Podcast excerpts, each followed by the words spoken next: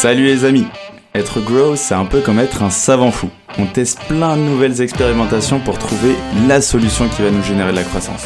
Quelles sont les bonnes stratégies à mettre en place? Quelles sont les méthodes qui marchent? Quel est le bon mindset à avoir?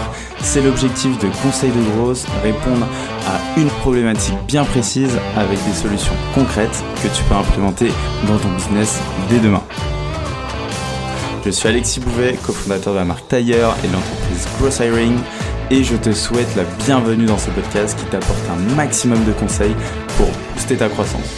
Bonne écoute Hello les amis, je suis super content de vous annoncer que on a notre premier sponsor sur le podcast qui est Scalability. En gros, pour vous en dire un peu plus, Scalability, c'est une équipe growth qui est externalisée et qui travaille avec les meilleures startups. Ils ont travaillé avec Penny Lane, Le Wagon, Reveal et plein d'autres. En gros, ce qu'ils ont mis en place, c'est une stack d'outils ultra performante qui permet de générer la croissance pour les boîtes.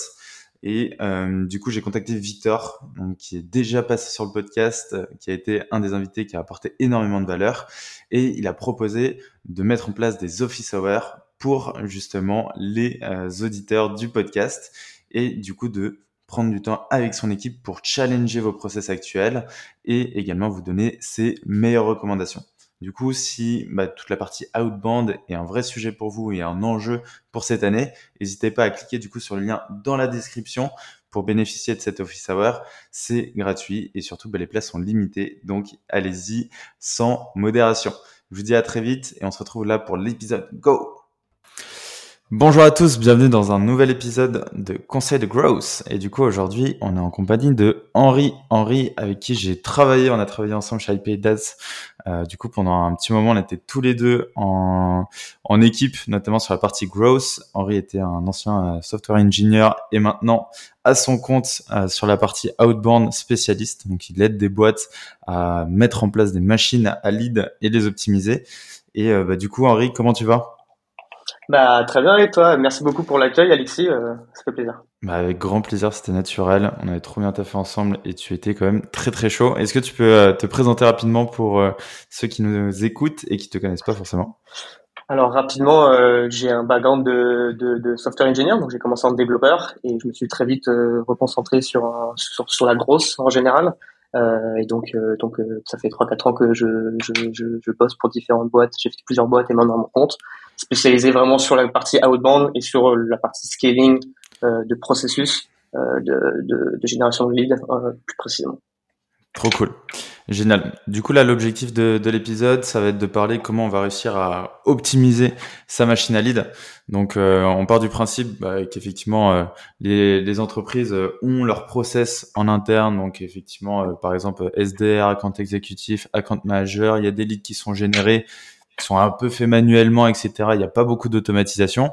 Dans ce cas-là, toi, euh, quelles sont les étapes que tu vas mettre en place euh, justement pour bah, comprendre les besoins de, de, ces entreprises qui ont déjà un petit process en place et après l'optimiser? Quelle serait toi la première étape déjà?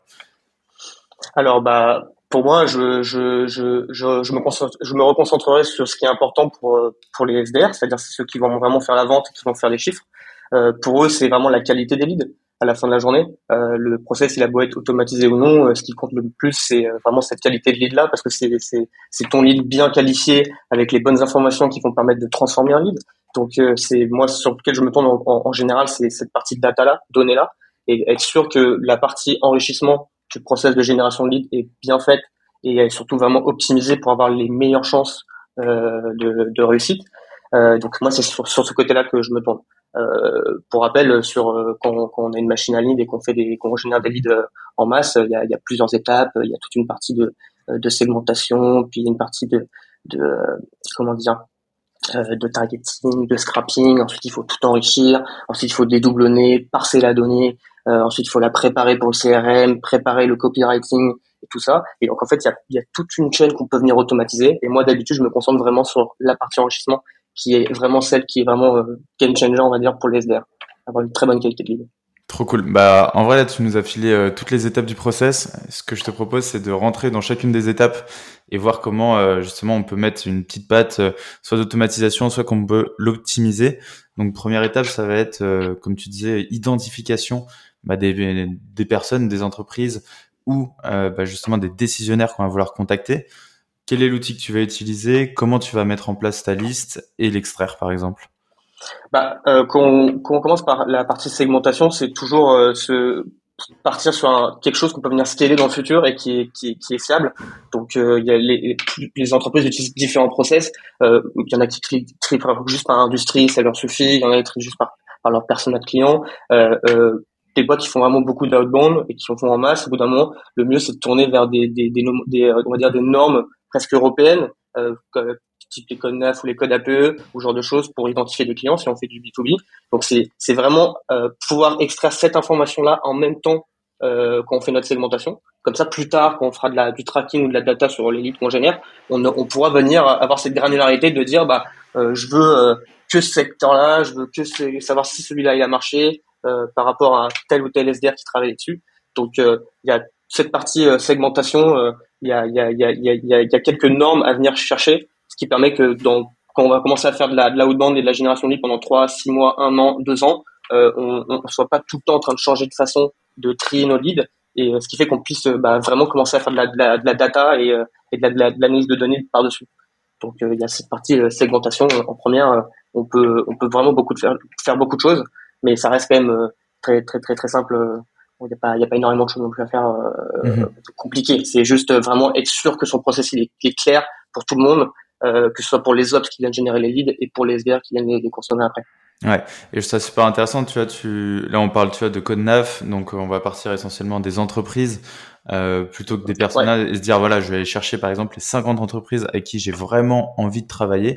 Et pareil, tu parlais de que tout le monde ait un peu le même process et la même structure, c'est de se dire que bah, voilà, tout le monde va aller chercher par exemple les entreprises, puis après les décisionnaires par la suite, et non l'inverse. Et surtout, tu parles aussi d'enrichissement on peut enrichir du coup bah, le code NAF, le SIRET, le sirène, etc. pour que après, dans le CRM, bah, tu puisses avoir une clé d'identification assez simple et pas avoir de doublons parce que souvent c'est le gros problème en tout cas c'est le problème qu'on avait je sais pas si tu te souviens mais euh... ah, il y en a exactement c'est les, les, les, problèmes d'idées et de qu'on appelle des ID des identifiants. Il y, a il y a ceux pour les compagnies il y a ceux pour les on va dire les people on a les contacts euh, c'est deux types différents et, euh, et c'est vrai que c'est quand tu as une donnée qui est claire euh, bah, on peut avoir on peut éviter les doublons euh, et, euh, et, euh, et, ouais, et, comme tu l'as dit, on a, on, a, on a tous rencontré ce problème une, seule, une fois dans notre vie quand on a, qu'on a, qu'on a touché un CRM, qu'on a fait de la lead euh, les, les, doublons qui se rentrent dedans, euh, les différentes façons de scraper ou de targeter ces cibles. Euh, on rentre des données qui sont pas segmentées de la même façon dans le CRM. En fait, on se retrouve à la fin bah, avec avec une donnée qui est pas très utilisable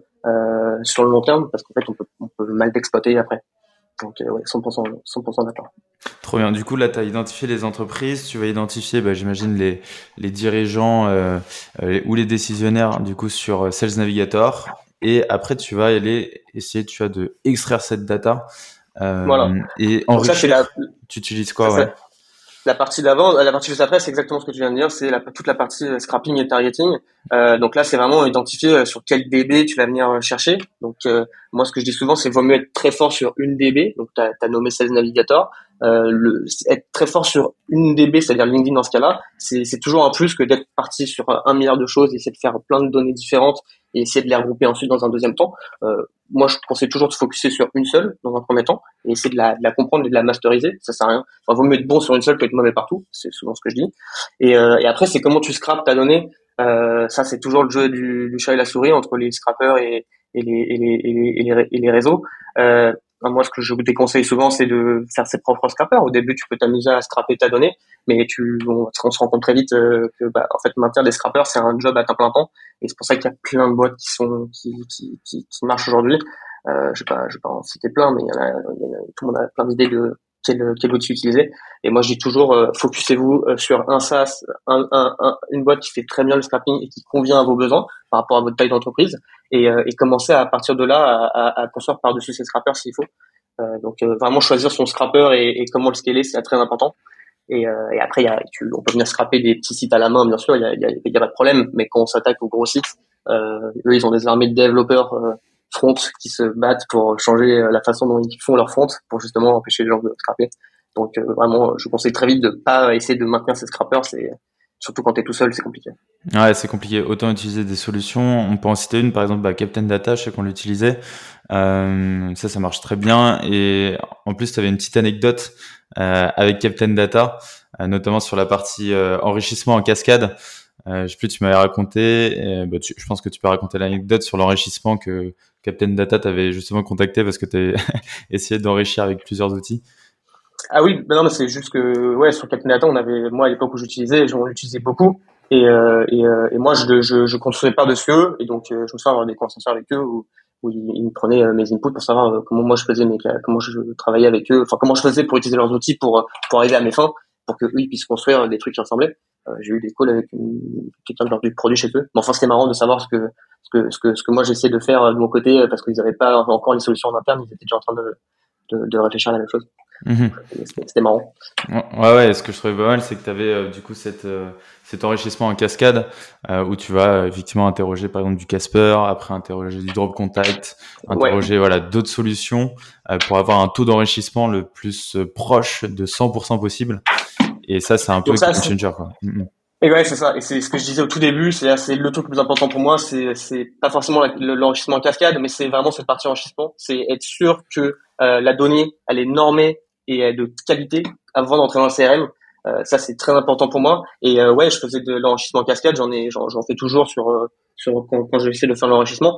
c'est de dire, tu, tu, le but c'est d'avoir la meilleure donnée possible. Donc c'est le but c'est pas d'avoir le, c'est d'avoir le meilleur coût, mais mais c'est aussi d'avoir la meilleure donnée surtout. Donc et au mieux, tu dois toi en tant que en tant que ops ou en tant que grosse venir payer 10 000 crédits par mois pour ton enrichissement ou par an, j'en sais rien. Au mieux de te dire je vais payer 10 000 crédits sur un service, bah, essaye de les répartir sur plusieurs services et venir les faire rentrer euh, ensemble, ce qui fait qu'au lieu d'avoir euh, euh bah, un seul outil, tu, fais passer ton lead dans tous ces outils-là et, euh, et, ensuite tu gères tes coûts, tu gères la qualité comme tu veux, tu les mets dans l'autre que tu veux pour ensuite essayer d'avoir le meilleur le meilleur résultat.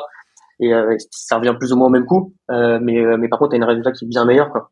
donc ça, c'est moi, c'est vraiment la partie que je conseille souvent de d'aller automatiser le plus vite possible pour mmh. éviter de devoir enrichir sur plein d'outils à la main et ensuite devoir retrouver, regrouper ces Excel, parce qu'on connaît tous le, le, le XLL, c'est-à-dire que tu te retrouves avec tes, tu dois faire des listes, tu dois générer de la donne, tu dois générer des leads, et en fait, t'as, as, 36 Excel avec 36 tables, tu dois regrouper, faire des, des, des lookup V, tu, tu, utilises des extensions Chrome pour faire ça pour toi dans ça, et c'est, c'est hyper frustrant, c'est hyper chiant, on va pas se mentir, et c'est, c'est très frustrant, donc euh, moi c'est un truc que je viens très vite euh, essayer d'automatiser cette partie-là, quoi, pour éviter mm-hmm. de, que ça soit trop dur. Et, du coup, une fois que bah, tu as ton output, donc ta liste qui sort avec euh, bah, tes emails, tes numéros de téléphone qui sont enrichis, bah, le taf, il est pas fini. Il y a effectivement un, travail de nettoyage, comment tu vas traiter cette data, comment tu vas dédupliquer. Euh, ça, c'est un, vrai sujet. Et je pense qu'il y a énormément de boîtes qui sont sujettes à ça. Euh, avant de porter dans le CRM ou dans des outils d'automatisation, quelles sont les étapes que tu vas mettre en place ou les bonnes pratiques que tu conseilles pour s'assurer que la, bah, la, data est, est bonne et qu'on n'a pas de doublons. Bah c'est euh, c'est là où c'est un travail commun en fait parce que dans, moi j'ai vu beaucoup de CRM et le problème il est toujours commun. Tout le monde a le même problème mais le problème souvent c'est juste euh, bah, la donnée elle, elle, est elle est pas pérenne dans le temps. C'est à dire que comme les normes d'il y a deux ans c'est plus les mêmes normes maintenant il y a eu du turnover entre temps. Et donc, en fait, quand tu essaies de rajouter de nouveaux leads avec euh, des nouvelles idées, on va dire, entre guillemets, pour identifier une boîte, par exemple, bah, tu vas tu vas, tu vas retrouver la même boîte ou un outil d'enrichissement, il donne, euh, il donne euh, une information qui est mauvaise ou mal. Donc, des doublons, il y en a partout. Il y a des gens qui rajoutent les leads à la main avec des extensions Chrome. Enfin, il y a un 36 cas où des, doublons peuvent apparaître. moi, ce que je dis souvent, c'est, le, il y a d'abord un, travail de, de, de clean, de data à faire en amont euh, tu peux faire tous les, dédoublonnages possibles, mais si tu dédoublonnes des leads qui sont pas utilisés euh, dans ton CRM, bah tu vas potentiellement pas rajouter un lead alors qu'en fait euh, ça fait trois ans qu'on n'avait pas fait d'activité dessus. Et en fait tu, voulais quand même en fait peut-être que ton SDR l'appelle euh, parce qu'en fait il était mal il était perdu dans le CRM on pouvait pas le faire euh, le, recycler donc le dédupe c'est un gros gros gros gros gros, gros grosse problématique donc ce que je dis souvent c'est qu'il faut au bout d'un moment l'automatiser ces dédupes c'est-à-dire permettre quand tu as une liste d'outbound, liste d'outbound avant d'être importé dans le CRM, d'avoir un moyen euh, à la mano ou à la rage de vraiment dédupliquer sur ta base de CRM en direct, basé sur ces, sur ces idées, comme on les appelle. Donc le site internet pour ta boîte, le code NAF, le code de CRM, le code CRM, si tu l'as, j'en sais rien, et un maximum la dédoublonnage. Et après sur les sur les CRM, il y a des solutions intégrées dedans, mais mais il faut que toi en amont tu puisses le faire toi-même parce que sinon tes coûts d'enrichissement, enrichir un contact pour te rendre compte que c'est un doublon dans ta DB après, bah t'as t'as t'as repayé encore.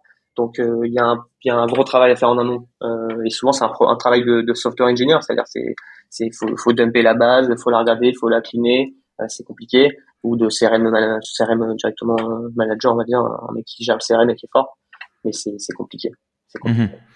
Et je me souviens, euh, ce qu'on avait mis en place, ce que tu avais fait, c'était une base euh, SQL externalisée à un moment. Donc, c'est-à-dire que tu avais euh, le CRM euh, qui était HubSpot qu'on avait et en fait, en parallèle, tu avais euh, bah, le CRM HubSpot, mais sur une base SQL en temps réel, ou peut-être pas forcément en temps réel, mais mis à jour tous les, je crois que c'était toutes les heures ou tous les jours. Et du coup, tu pouvais avoir cette base-là qui va te servir de, bah, de support pour voir si effectivement il y a déjà des doublons ou pas. Ouais, c'est c'est c'est dire c'est quand quand t'as une quand as quand tu peux te permettre de de, de euh, que ton équipe grosse puisse se permettre d'avoir une DB en extérieur que tu puisses le maintenir donc, faut, faut, avoir des compétences tech quand même là-dedans, hein, parce que sinon, c'est ta team data ou des développeurs sur place, et en général, tu veux pas trop euh, venir mêler les autres teams. Tu veux pouvoir gérer tout ça tout seul. Ouais, nous, on mettait en place euh, des des, des, des DB à côté, donc euh, sur des data lakes ou ce que tu veux, et on venait on venait dumper la donnée, pas forcément que du CRM, peut-être si un intercom ou d'autres bases de données en interne pour tes customer success ou j'en sais rien, pour pouvoir croiser la donnée en fait. Toutes ces données-là, les données qui étaient générées par la team grosse, euh, les données qui étaient vraiment consommées sur le CRM, et en fait tu peux croiser ces données-là et toi venir faire de la data ou, euh, ou, même euh, ou j'en sais rien, faire des actions marketing pour venir, je sais pas, faire une, tu veux targeter certaines personnes, mais la donnée elle est répartie à droite à gauche, bah tu, tu le fait d'avoir des data lakes et des bases de données SQL où tu peux venir travailler en SQL directement et pas travailler direct dans un CRM où tu es un peu limité, bah, c'est très pratique. Mais après, faut pas se mentir, maintenir ces bases de données, c'est du travail. Hein comme tu as dit, il y avait des il y a des cron jobs qui tournent et qui, qui dumpent la donnée euh, sur ces, sur ces bases de données à l'externe. Donc euh, c'est du travail. Hein. Donc je ne recommande pas à faire ça au tout début, mais à terme, c'est clair que si tu veux pouvoir euh, vraiment savoir ce que tu fais avec tes leads et pas devoir que te baser sur ton CRM, euh, ouais, il faut que tu, commences à, penser à ces, bases de données extérieures. Mhm. Il y avait aussi, bah là tu, parlais de mettre à jour le, CRM, vois, de manière continue, de s'assurer que la data est bonne. Euh, vu que bah j'en parlais avec euh, bah, Denis de Drop Contact, il disait que les bases de données euh, au bout de trois mois ou six mois je crois elles étaient obsolètes et et du coup dans ce cas-là tu sais il y a l'autocomplete dont on avait un peu parlé ensemble. Est-ce que tu peux nous en parler et dans quel cadre tu peux l'intégrer au CRM. Est-ce que c'est quelque chose Au début, je pense que c'est pas nécessaire, mais effectivement, quand tu as une bonne taille de boîte et que tu commences à avoir beaucoup de data, bah, en fait, ça te permet d'enrichir la data continuellement et t'assurer qu'elle soit à jour. Est-ce que tu peux expliquer un peu la notion d'autocomplete? Ouais, alors c'est euh, comme tu dis, la donnée, euh, comme il a très bien dit, c'est au bout de 3 à 6 mois, ça dépend des gens, c'est pas vraiment de sens exact, mais en général, à partir de X temps, ta donnée, elle est plus, euh, elle est pas à jour, donc tu sais pas, les gens ils changent de boîte, euh, les gens ils, changent de poste, ils font, ils font plein de choses, les boîtes elles changent, donc il faut, il faut cette donnée à jour. C'est pour ça que quand on, on enrichit quelque chose, on veut l'enrichir le plus proche de l'instant T, c'est-à-dire le call ou l'interaction avec ton, avec ton futur client, on va dire avec ton prospect. Donc, il faut que cette donnée, elle soit enrichie en temps réel. Donc, le mieux, c'est de, alors, quand tu parles d'autocomplete, j'imagine que tu parles d'autocomplete, par exemple, à l'arrivée, au premier contact avec un, avec un, avec un prospect, que ce soit lui qui rentre sur ton site ou, et qui marque juste le nom de sa boîte. En fait, que toi, tu viennes automatiquement, euh, en direct, euh, avec juste les informations qui commencent à te donner, euh, enrichir le, le profil de cette personne et de sa, sa boîte en direct euh, par rapport à, s'il te donne un nom, son adresse mail par exemple, vu que tu as le domaine de sa boîte, euh, tu peux facilement retrouver de la donnée et remonter. Donc ouais, ça c'est important parce que ça permet de toi en direct euh, commencer à remplir ta donnée euh, sans forcément forcer ton utilisateur à faire un grand, très grand tunnel ou à, ou à passer ce genre de choses. Et après, sur enrichir une, enrichir en continu une base, un CRM, moi je recommande pas. Ce que je recommande, c'est vraiment, comme je dis, c'est enrichir en direct. Euh, donc si tu as une action marketing à faire, une action sales à faire, et eh ben tu t'identifies ta cible, tu la segmentes, tu la tu, tu l'extrais d'une façon ou d'une autre, et après tu la réenrichis en direct si elle n'est pas à jour et qu'elle vient de ton CRM. Euh, après, tu peux enrichir en direct si, si tu en fiches de dépenser des, des centaines, des milliers Ouais, c'est vrai que ça coûte très très cher en fait. Mm. Mais ça coûte très cher euh, venir utiliser euh, d'enrichir. Donc euh, moi, je conseille vraiment de enrichir le plus proche de tes de tes calls et, euh, et d'être vraiment dans le besoin parce que sinon, tes coûts ils explosent. Mhm. Et euh, moi, il y a toujours un. Bah, t'entends, t'as as, des débats sur euh, est-ce que tu mets, euh, tu vois, quand tu utilises des outils d'automatisation typiques bah, la grosse machine ou Alaxi, Lemlist, etc., et que tu vas lancer des campagnes outbound, est-ce que tu mhm. vas importer euh, ta liste dans ces outils-là et lancer les campagnes et une fois euh, que tu as euh, une fin de campagne, extraire la donnée et le mettre dans ton CRM ou au même moment où tu vas lancer ta campagne, tu vas aussi t'assurer que la data est dans le CRM euh, et au show ici en attendant euh, les résultats? Moi, je pense qu'il n'y a pas de bonne réponse à ça. Le plus important, c'est que ton que ton SDR qui doit faire des calls, euh, il rencontre pas cette liste-là avant que tu aies fini tout ton process de warm-up. Et donc, en général, moi, les fois où j'ai refusé d'uploader dans le CRM, euh, c'était pour ça, c'est que en fait, c'est peut-être que le process n'était pas assez bien fait et qu'il n'y avait pas assez de de clair, enfin c'était pas assez clair entre ce qu'il fallait faire ou c'était quoi le process. Moi, ce que j'ai toujours, c'est que quand tu warmes tes leads, il faut que tu les warmes et qu'il faut que cette donnée-là, elle soit traquée sur le CRM aussi pour que tu pour que la donnée, elle soit aussi disponible à ta SDR. Donc, euh, en général, oui, quand tu quand imprimes ta liste euh, et que tu génères une liste, quand tu quand tu l'envoies à des outils comme Galaxy ou Lemlist ou ce que tu veux pour les warmer, il faut aussi que la donnée, elle soit reliée à ton CRM à ces deux outils-là pour que quand ton, ton prospect il interagisse avec ton mail, ton, ton, ton message LinkedIn, ce que tu veux, et eh ben tu puisses traquer cette donnée et qu'elle remonte dans ton CRM. Euh, si, les si le CRM et cet outil-là ne sont pas reliés, euh, bah si, si tu peux pas les relier pour X raison, en fait t'as pas forcément besoin que ton lead soit directement dans le CRM parce que ça peut porter à confusion avec un SDR euh, qui dit bah vas-y je vais appeler cette liste-là. Alors ça dépend de ton process. Hein. Euh, normalement, si c'est bien processé, t'as pas, pas ce problème-là. Mais on sait jamais. Donc, euh, moi, j'ai toujours peur que, en fait, il y a un call qui parte et qui soit du pur call call, c'est-à-dire que bah il se traîne un mur parce qu'en fait il pensait que on aurait peut-être déjà eu des interactions avec lui, ce qui n'était pas le cas. Mmh mmh ouais, non, je suis, je suis assez d'accord avec toi. Et euh, ouais, bah t'as des outils, bah typiquement la grosse machine, je sais qu'il y a une intégration avec euh, Pipedrive et HubSpot, donc ouais, dès qu'il y a une réponse, en fait ça met à jour automatiquement le CRM, donc ça c'est top, ça permet d'avoir une trace.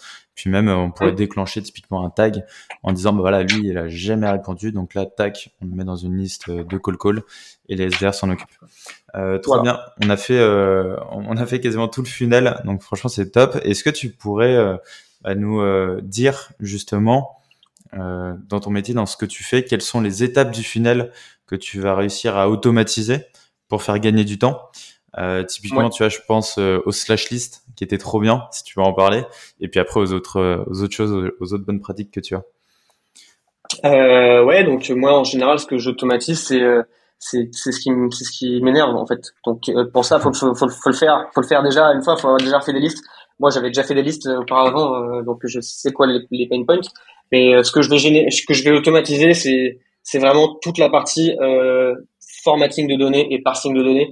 Donc euh, donc c'est-à-dire c'est que si euh, si bah je vais me servir de Phantom Buster ou de Captain Data ou ce que tu veux pour scraper une liste, en fait quand eux ils ont fini de scraper cette liste là, eux ils ont des moyens de pouvoir euh, avec des webhooks de te prévenir que la liste est finie. Au même toi tu as l'extra toi-même.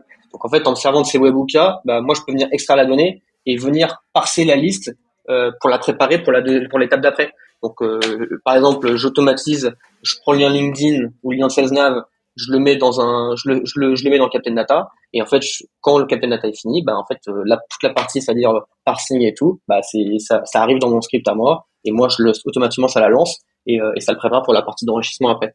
Donc en fait, je, je, je, ce que je fais en général, c'est que je, j'automatise les, les, chacune des parties.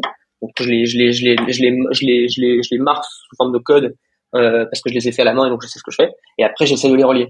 Donc euh, d'un côté, j'ai d'abord l'extraction, puis l'enrichissement, euh, qui est en cascade du coup, euh, qui permet que moi, j'ai pas besoin de me connecter aux quatre services, je fais juste dans mon code à moi, et tout est tout, tout s'occupe de tout, je vais pas savoir qui, qui marche ou qui est down ou pas, en fait, ça, ça gère tout seul. Et après, j'ai la partie reformatage de données, trier la donnée entre celle qui part pour l'Emlist ou la grosse machine et l'autre qui part pour CRM pour l'SDR. Et tout ça, pareil, j'automatise ce côté parsing. Et après, quand tu as fait tout ça, et ces besoins-là, ils sont pas, ils sont en fonction des boîtes. Hein. Et parfois, tu as besoin d'une partie, parfois tu passes d'une façon ou d'une autre, parfois tu as plusieurs process, tu as plusieurs DB là-haut. Donc, c'est vraiment, c'est des trucs, c'est du truc un peu maison que tu dois faire toi en tant que, en tant que grosse ingénieur ou en tant que software engineer si tu une grosse.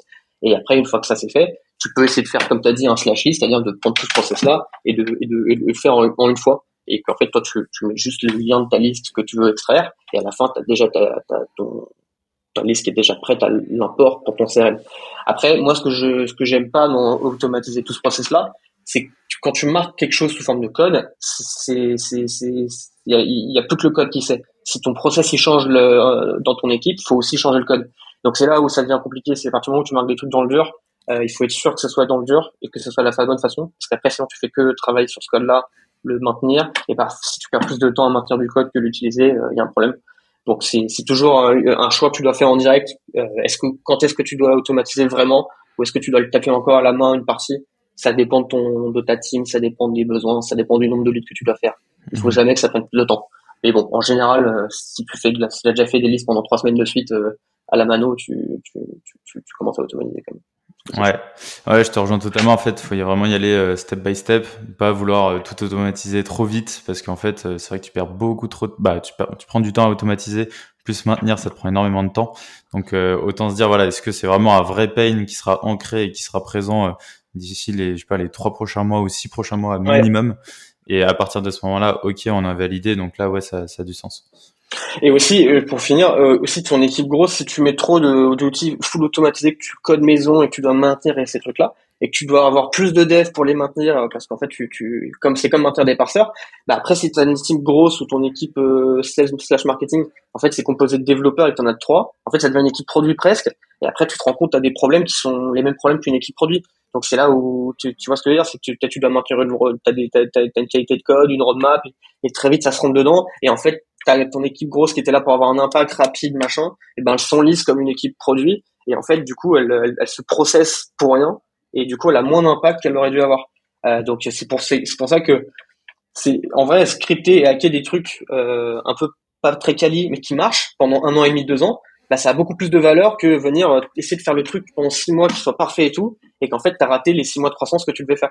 Donc, mhm. euh, c'est, il faut jamais oublier que l'équipe grosse, elle est là pour avoir de l'impact, euh, résoudre des problèmes avec des, des, des, des petits apps ou ce que tu veux ou scaler euh, euh, de ton processus. Il faut, mais il faut jamais trop s'enliser dans ce que tu fais et, et, et, prendre la grosse tête et commencer à coder des trucs énormes dans ton équipe grosse parce qu'après, c'est, c'est pas maintenable et les besoins ils changent et, euh, t'es moins impactant. Quoi.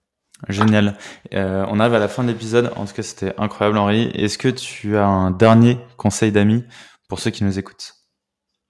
Euh, Ouais, je dirais, euh, euh, faut, faut, sur juste la grosse en général, c'est la grosse, ça reste du sales et, la sales et du marketing. Euh, faut, faut d'abord faire très bien du marketing et très bien de la, du sales en général euh, avant de venir faire à, à, la grosse entre guillemets en général, enfin en, dans ton équipe. Euh, la grosse, elle vient pas réparer une équipe qui qui, qui, marche pas. Mhm. Euh, elle va pas changer, elle va pas, elle va pas faire les calls pour toi. Euh, donc il faut vraiment, il faut, c'est là où il faut, il faut que se concentrer vraiment sur ces, sur ce que tu sais faire euh, dans ton équipe et pas euh, si ton équipe grosse se retrouve à faire du marketing ou le table de ton équipe marketing et inversement si ton équipe grosse elle se retrouve à faire des calls, euh, t'as perdu, t'as perdu le côté impactant de ton équipe. Donc c'est juste se rappeler ce petit point que j'ai. Trop bien, trop cool. Bah, merci à toi Henri, c'était trop cool. Et puis on se dit à très vite. Merci beaucoup Alexis. Salut. Au revoir Ciao. Ciao. J'espère que cet épisode t'a apporté de la valeur. Si tu veux me motiver et me soutenir pour faire encore plus de contenu, tu peux mettre 5 étoiles sur Apple Podcast et me confier tes problématiques en commentaire. Tu peux aussi le partager autour de toi si tu penses qu'il peut aider. On se retrouve la semaine prochaine pour un nouvel épisode. En attendant, prends soin de toi.